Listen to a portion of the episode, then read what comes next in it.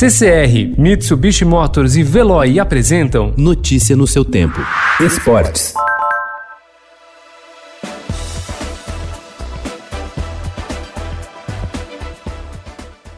O Flamengo informou no final da noite de anteontem que três jogadores de seu elenco profissional do futebol testaram positivo para o novo coronavírus. A divulgação dos resultados pode atrapalhar os planos do presidente Rodolfo Landim, que é um dos maiores entusiastas do retorno imediato do futebol dentro das orientações do Ministério da Saúde.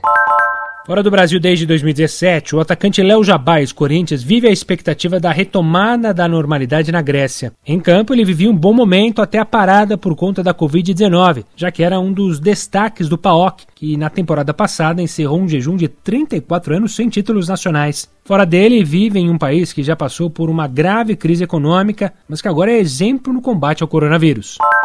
Um dia depois de a chanceler Angela Merkel liberar a retomada das competições esportivas no país, os organizadores do campeonato alemão divulgaram a data dos primeiros jogos. Será no próximo dia 16, um sábado. O destaque vai ser o clássico entre Borussia Dortmund e Schalke 04, em Dortmund.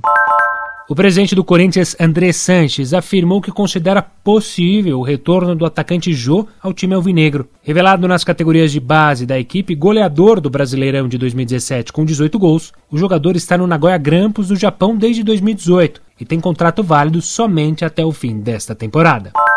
A Holanda não deverá contar com a presença de público em eventos esportivos até que surja uma vacina contra o novo coronavírus. A informação é do ministro da Saúde do país. Segundo ele, isso só será possível se houver uma vacina e ninguém sabe quanto tempo vai demorar. O campeonato holandês foi encerrado no fim de abril sem campeão. O Ajax liderava a competição. Notícia no seu tempo. Oferecimento CCR e Mitsubishi Motors. Apoio Veloy. Fique em casa. Passe sem filas com o Veloy depois.